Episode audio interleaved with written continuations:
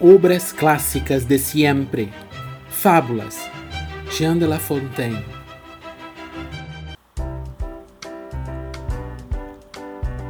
La rana que quiso hincharse como un buey. Vio cierta rana a un buey y le pareció bien su corpulencia.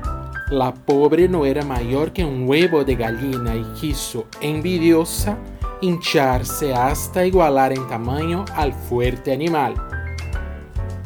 Mirad, hermanos, decía sus compañeros, seguro que logro ser mayor que él.